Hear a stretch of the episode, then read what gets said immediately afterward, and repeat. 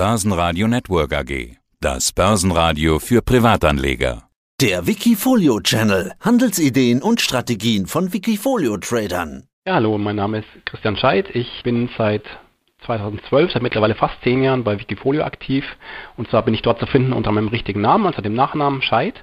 Und ich habe insgesamt sechs Wikifolios dort. Und ja, die wichtigsten sind die beiden Special Situations Wikifolios. Einmal gibt es in der normalen Variante und einmal in der sogenannten Long-Short-Variante. Aber ich denke, da kommen wir dann im Gespräch noch drauf. Genau, so sieht's aus. Wir wollen über beide sprechen, aber du hast ja noch eine ganze Reihe an Wikifolios und Strategien zusätzlich. Also wir sprechen meist über die beiden größten mit dem meisten investierten Kapital, aber du hast noch die Strategien Übernahmekandidaten, Wachstum mit einer Aktie Long Short, Wachstum mit nur einer Aktie und All of Scheit. Du hast mir verraten, als wir vorhin kurz miteinander telefoniert haben, dass du letztes Jahr mit allen Wikifolios im Plus warst und dass das bisher das einzige Jahr war, in dem das geklappt hat. War ja auch ein Jahr ohne große Korrekturen an den Indizes, habe ich mir gedacht. Also will ich mal so rumfragen, war es ein einfaches Jahr oder war es doch ein großer Erfolg, dass du sagst, wow, alle im Plus? Das kann man so einfach gar nicht beantworten. Also natürlich beim reinen Blick auf die Performance-Zahlen könnte man natürlich annehmen, dass es ein doch recht einfaches Jahr war. Alle Wikifolios sind Plus. Man muss dazu sagen, die Wikifolios haben zum einen ganz unterschiedliche Strategien und es, da ist es schwer, wirklich in jedem Jahr immer alle ins Plus zu bringen. Manchmal gibt es Ausreißer nach oben, sehr weit nach oben, manchmal aber eben auch nach unten. Letztes Jahr ist mir das gelungen, ja, das freut mich zum einen. Zum anderen muss ich aber auch sagen, es war für mich persönlich ein sehr, sehr schwieriges Jahr. Auch wenn es eben, wie gesagt, auf den ersten Blick sehr leicht aussieht. Wir hatten schon eigentlich ab Februar, März starke Korrekturen im Tech-Bereich, die man gar nicht so sieht, wenn man nur auf die Indizes guckt, auf die Nasdaq zum Beispiel. Wir hatten bei Einzelaktien, da ging es richtig schon zur Sache und in einzelnen Branchen auch. Und das hat mir persönlich das Leben so ein bisschen schwer gemacht, dass dann am Ende überall noch ein Plus rausgekommen ist. Ja, passt für mich soweit. Äh, allerdings bin ich auch nicht wirklich zufrieden, weil mein Anspruch ist eigentlich immer deutlich besser zu sein als die Indizes. Und da war ich dann doch, zumindest in meinen beiden wichtigsten Wikifolios, den Indizes so ein kleines Stück weit hinterher, wobei es auch wirklich schwierig war, zum Beispiel den Nasdaq zu schlagen im letzten Jahr. Ja, dann habe ich mir natürlich mal die großen beiden Strategien von dir angeschaut und als erste, was ich festgestellt habe, ist dein Special Situations. Es stand heute auf zwölf Monatssicht sogar im Minus. Was ist da los? Hat dich der Jahresstart kalt erwischt oder woran liegt's? Ach, auch da gibt es das sind, die, sind verschiedenste Gründe, glaube ich. Natürlich, wenn wir jetzt vor zwei Wochen oder vor drei Wochen drauf geblickt hätten, wäre noch schön im Plus gewesen. Der Jahresstart 2022 hat mir schon da ein bisschen die Performance verhagelt, muss ich sagen. Also nicht nur ein bisschen, sondern gewaltig. Es ist halt einfach so in, in, in dem Special Situations, das ist ein, ein Long-Only. Wikifolio nennt sich das Ganze, sprich ich kann eben nur Aktien long gehen. Und ich kann meine Risikosteuerung im Endeffekt nur über die Cashquote steuern.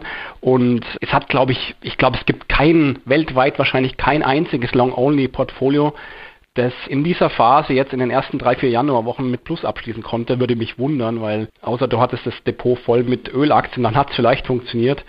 Es waren schwierige Wochen und natürlich sind gerade die Aktien, die gut gelaufen sind, hat es besonders erwischt. Und da eben auch einige deutsche Nebenwerte. Und da ist ja mein Hauptfokus drauf, also weniger jetzt auf den amerikanischen Hightech-Werten, die, die ganz, ganz stark verloren haben, aber eben auch deutsche Nebenwerte. Und da sind gerade so ein paar Highflyer dabei gewesen, die es doch ähm, ziemlich erwischt hat. Aber auch über das Jahr 2021 hinweg schon ist die eine oder andere Spekulation nicht aufgegangen. Mal um ein Beispiel zu nennen, ich hatte auf den Rebound, auf den Comeback der Cannabis-Aktien gewettet und habe ich glaube, sogar drei Positionen in meinem äh, Special Situations drin. Das sind natürlich nur ganz, ganz geringe Depotbeimischungen. Nichtsdestotrotz, wenn die Aktien dann mal 30, 40, 50 Prozent verlieren, kann das sich auch dann deutlich im Gesamtwikifolio bemerkbar machen. Insofern, es hätte einiges besser laufen können. Einiges ist auch gut gelaufen. Insofern, unterm Strich passt es schon. Aber mein Anspruch ist eigentlich immer ein anderer, eben die Indizes zu schlagen und das, da arbeite ich dran. Ja, bei deinem Long-Short Special Situations, da sieht's ganz gut aus, aber da bist du ja auch viel flexibler. Da gibt's eben dann die Gelegenheit, schnell zu reagieren. Ist auch dein größtes Wikifolio. Wobei, auch da habe ich, als ich ins Portfolio reingeschaut habe, doch auch einiges an Rot gesehen. Wie ist denn die Lage?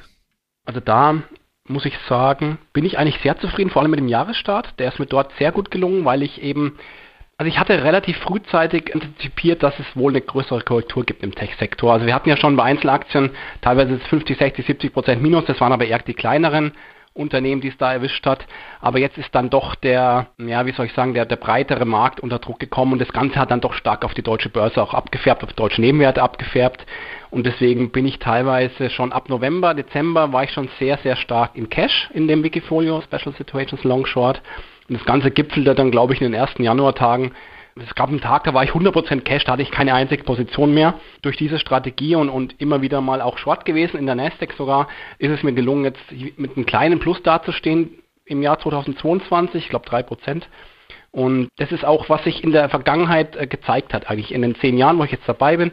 In den Aufwärtsphasen bin ich nie voll dabei. Auch so war es auch 2021. Aber in den, in den Abwärtsphasen schaffe ich eigentlich sehr oft eine Outperformance gegenüber dem Markt und auch in Seitwärtsphasen. Und über lange Sicht zeigt sich halt dann doch, dass man eben dadurch, dass man in diesen schwachen Phasen Outperformance generiert, dass es eben dann doch passt unterm Strich. Also ich glaube, ich weiß jetzt gar nicht, wie die PA-Rendite ist in dem Special Situations Long Shorter. Ich müsste noch deutlich über 20% liegen PA. Und das ist aus Sicht der gesamten fast zehn Jahre doch ganz ordentlich. Da bin ich sehr zufrieden. Aber wie gesagt, mein Anspruch ist eigentlich immer noch, noch besser zu sein und die eine oder andere Einzelposition, auch die momentan drin ist, die gefällt mir nicht und ich bin ja eher so, dass ich sage, wenn was im Minus ist und wenn ich keine Aussicht mehr habe, dass es da unten wieder rauskommt, dann schmeiße ich es auch wieder raus aus dem Wikifolio.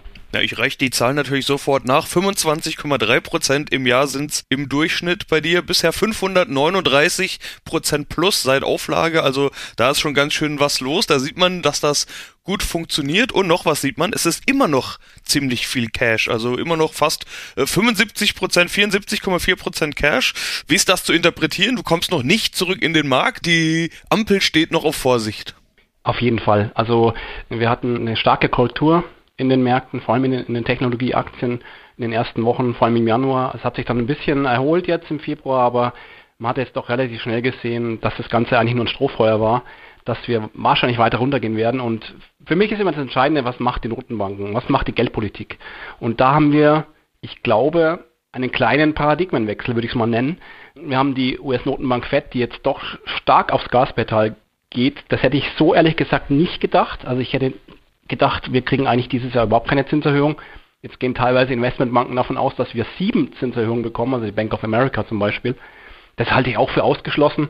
Ich glaube, wir kriegen irgendwas dazwischen, was aber schon, sagen wir mal, ein bisschen überrascht, wenn man doch äh, davon ausgeht, dass wir zumindest seit 2008 stark von der Geldpolitik getrieben waren und jetzt hier ein Stück weit Gegenwind bekommen. Insofern bin ich weiter vorsichtig mit hohen Cashquoten ab und zu auch mal mit einer Short-Absicherung. Da würde ich im Moment den Nasdaq 100 bevorzugen, weil der wirklich wahrscheinlich unter den ganzen internationalen Indizes noch am meisten Luft hat nach unten.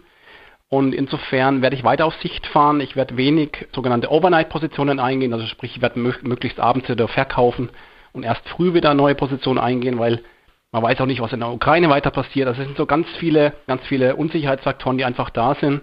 Und äh, das gefällt mir nicht und deswegen bin ich da eher vorsichtig weiterhin. Du hast jetzt gesagt, Short-Positionen als Absicherung. Man hört ja aktuell ganz viel von Short-Positionen, nämlich dass Aktien geschortet werden. Die Shortquote ist auch bei deutschen Aktien relativ hoch. Man hört von allerlei Firmen, die da eben gerade auf dem Kicker der Hedgefonds sind, so will ich es vielleicht mal sagen, oder der klassischen Short-Kandidaten. Ist es gerade ein Short-Markt? Naja, gut, das lässt sich im Nachhinein natürlich immer leicht sagen. Ja, klar war es ein Shortmarkt die letzten vier Wochen, allerdings auch nicht, äh, auch nur in den richtigen Aktien, also in den richtigen, in Anführungszeichen, weil die, in den Aktien, die gefallen sind, es gab auch Aktien wie eine K&S, wenn ich da Short war und ich glaube K&S hat eine hohe Shortquote, dann habe ich mega viel Geld verloren, weil die K&S halt einer der besten Aktien ist seit Jahresanfang. Also, es lässt sich so einfach lässt sich glaube ich nicht sagen. Es sind ganz viele unternehmensspezifische Faktoren, die da eine Rolle spielen, warum bei dem einen oder anderen Unternehmen die Shortquote so hoch ist. Und ich halte es teilweise für gerechtfertigt, teilweise aber auch nicht. Also bei einer K&S sehe ich es überhaupt nicht. Ich glaube, da werden die Shortseller sich noch gehörig verbrennen. Die Warta, die ja auch immer genannt wird als, als große Shortseller-Aktie, ja, die Shortseller haben mega verdient mit der Aktie auf der Shortseite, weil die, die Warta eigentlich jetzt seit einem halben Jahr nur fällt, obwohl da ähm, gerade in Finanzkreisen gibt es viele Fans von der Warta und immer wieder werden da Pro-Argumente genannt für so Aktien. Aber man muss, da muss es sich immer im Einzelfall genau anschauen. Was ist bei einem Unternehmen los? Gibt es vielleicht eine Spezialsituation, die den Kurs nach unten absichert oder nach oben deckelt? Das sind immer so meine Aufgaben, wo ich halt dann drauf schaue. Und ja, insofern werde ich an meiner Grundstrategie nichts ändern. Sie bleibt so. Ich, ich schaue vor allem immer auf, auf Unternehmen, wo eben so eine sogenannte Spezialsituation vorzufinden ist. Ja, dann sprechen wir die Aktien, die bei dir drin sind, doch mal an, denn es sind nur eine Handvoll, die kann man gut nennen. Es sind Kia Gen, Siltronic, Advanced Microelectronics, Hexagon Purus, BioNTech, Mainz Biomed und Endo. Warum sind die dabei? Die stärkste Aktie Kia Gen 6,8 Prozent, also am stärkst gewichteten Aktie, so rum ist es richtig. Endo ist nur eine ganz kleine Position unter 1 Prozent. Die anderen, ja, alles zwischen 1,8 und 5,5 bis 6 Prozent dabei. Wie gesagt, du hast nur wenig Geld in den Aktien drin, aber äh, es sind ja doch ein paar Positionen, bei denen glaubst du ja offenbar doch, dass da noch was geht. Ja, also ich kann mal oben anfangen. Die größte Position, wie du gesagt hast, ist die Kia gehen. Ich gehe fest davon aus, dass es da einen weiteren Übernahmeversuch geben wird bei der Kia gehen. Es gab ja schon mal eine, Thermo Fisher aus den USA wollte die übernehmen. Es hat ja nicht geklappt, weil die Preisverstellungen von Kia gehen noch höher waren. Da kann ich mir vorstellen, dass ein zweiter Anlauf kommt. Es wird auch immer wieder die Biomerieux genannt. Ich glaube, das ist ein französischer Pharmakonzern, dem auch Übernahmeinteresse nachgesagt wird. Also die Kia gehen übrigens in den letzten Tagen auffallend fest auch gewesen. Also ich könnte mir vorstellen, dass da auch relativ kurzfristig was passiert bei der. Und da spekuliere ich im Endeffekt ganz klassisch Übernahmekandidat, wenn es ein Angebot gibt, meistens mit einer hohen Prämie verbunden. Das ist da so meine Spekulation. Und ganz, ganz spannend, auch mit immerhin über 5% gewichtet, habe ich momentan die Siltronic. Bei der Siltronic umgekehrt der Fall. Da ist die Übernahme gerade geplatzt. Der Robert Habeck, Bundeswirtschaftsminister, hat seine Zustimmung verweigert. Er war der Einzige, der noch hätte zustimmen müssen. An ihm hing dieser Deal, also die Global Wafers aus Taiwan, meine ich, sind die, wollten diese Tronic übernehmen, hat nicht geklappt. Die Aktie ist daraufhin massiv nach unten gegangen, wobei das war schon in den Tagen, bevor dann die offizielle Meldung kam, ging die schon runter. Jetzt war es aber so, seit diesem Übernahmeangebot sind eigentlich weltweit alle Chip-Aktien durch die Decke gegangen. Nur die Siltronic konnte gar nicht steigen oder ja, die war halt gedeckelt durch dieses Übernahmeangebot bei 140 oder 145 Euro. Und in dem Moment, wo jetzt dieses Übernahmeangebot weg ist, jetzt gibt es ein bisschen eine Bereinigung. Aktionäre, die jetzt ihre Aktien angedient haben, bekommen die zurück und müssen die verkaufen die dann vielleicht. Kommt noch ein bisschen Druck auf die Aktie. Aber im Endeffekt ist die Siltronic jetzt frei. Die kann sich jetzt frei entfalten, ohne diese Story-Übernahme. Und eigentlich ist davon auszugehen, dass die sich sehr, sehr zügig jetzt in Richtung, also es werden äh, Kursziele wurden bis zu 200 genannt unter Analysten, weil die einfach viel zu billig ist, die Siltronic. Und ich gehe eben davon aus, dass durch das Platzen dieses Übernahmedeals sich die Aktie jetzt wieder gemäß ihrer operativen Entwicklung entfalten kann. Und da sehe ich ganz, ganz klar eine Chance nach oben. Vielleicht noch ein Kandidaten, den ich ansprechen möchte, der allerdings im Moment sehr gering gewichtet ist, nur im Wikifolio mit knapp einem Prozent. Das ist die Endo, eine ganz heiße Kiste. Die ist im, in den USA, die hat Klagen am Hals, Pharmakonzern. Da geht es um Tablettenmissbrauch in weiten Teilen der Bevölkerung. In den USA sind ganz viele Konzerne verstrickt und die Endo ist halt ein kleinerer Konzern, der da auch verstrickt ist. Aber im Endeffekt, es lastet seit Jahren auf dem Aktienkurs. Und was ich höre, ist, dass es wohl bald eine Einigung gibt, dass die Endo halt gegen die Zahlung einer, eines gewissen Geldbetrags sich ja freikaufen kann, möchte man, wenn man es mal salopp nennen möchte. Und da könnte ich mir vorstellen, dass die Aktie auch massiv profitieren wird, weil die rein von der Bewertung her sensationell günstig ist. Also mit einem KGV von zwei oder drei und nur diese, diese Klage eben auf dem Aktienkurs halt noch lastet. Und das sind halt so diese, diese Kleinigkeiten, die halt auch diese Spekulationen, die unabhängig von der Marktentwicklung sind. Da kann es, es kann natürlich, es muss nicht immer gut gehen, wie man auch in anderen Einzelpositionen sieht, die ich jetzt gerade noch habe, wie eine, wie eine Mainz Biomed, wo es leider nicht geklappt hat, meine Spekulation, wo ich auch bald rausgehen werde. Aber im Endeffekt habe ich mit so Spezialsituationen halt eine Chance, auch mal unabhängig vom Gesamtmarkt eine positive Rendite zu erzielen. Und das ist ja hier eben der grundsätzliche Ansatz bei diesem Wikifolio. Ja, und dann eben noch diese hohe Cash-Position. Also wie gesagt, so viel Geld ist gar nicht drin. Was müsste passieren, dass dieses Geld zurück in die Positionen kommt? Ja, also damit ich wieder generell höhere Investitionsquoten fahre, da muss schon irgendwie mal ähm, Klarheit drüber herrschen, wie viel Zinsanhebung gibt es jetzt eigentlich in den USA. Also ich äh, glaube, bevor nicht die erste Sitzung im März war mit der ersten Zinserhöhung, werden wir noch viel, viel Unsicherheit sehen im Markt. Dann könnte ich mir vorstellen, wir sehen fast eine Erleichterung, wenn die, die FED dann die Zinsen angehoben hat und vielleicht klar macht, Mensch, Märkte, passt mal auf, wir machen jetzt noch drei Erhöhungen bis zum Jahresende auf ein Prozent, dann ist aber erstmal wieder Schluss, dann machen wir Pause. Ich glaube, das muss man jetzt wirklich mal abwarten und ich kann mir auch vorstellen, dass durch die ganzen Zinsdiskussionen und die Zinsanhebungen, die dann vielleicht kommen im März, vielleicht im April, Mai, dass dann auch wieder eine Konjunkturschwäche reinkommt in den USA und sich das Problem sowieso erledigt hat, weil wenn die Konjunktur schwächer wird, wird die Fed sowieso auf die Bremse gehen und dann in dem Moment, glaube ich, kann sich der Fokus wieder mehr auf die Aktien richten und das Geld wird wieder mehr in Aktien fließen Und dementsprechend würde auch ich dann wieder höhere Investitionsquoten fahren und eben niedrigere Cashquoten. Aber solange eben diese Unsicherheit da ist, was macht die Fed, was macht die EZB, solange werde ich hier weiter vorsichtig bleiben und ich nenne es immer, ja, mit gezielten Eingriffen mal in, in einzelne Aktien reingehen, auch mal gern mit einer Gewichtung von bis zu 10 Prozent, aber eben auch nur kurzfristig. Also meine Trades sind vielleicht im Moment noch kurzfristiger angelegt, als sie ohnehin schon sind. Und ich glaube, die Strategie, also dieses Jahr liege ich im Plus, schaut ganz gut aus und ich versuche in dem Stil weiterzumachen. Ja, dann schauen wir mal, wo das Ganze hingeht. Dann sage ich soweit, Christian, vielen Dank. Dir viel Erfolg für die nächsten Wochen und Monate und wir hören uns bald wieder. Dankeschön. Ja, Dankeschön. Wikifolio.com Die Top-Trader-Strategie. Börsenradio Network AG. Das Börsenradio. Das Börsenradio Nummer 1.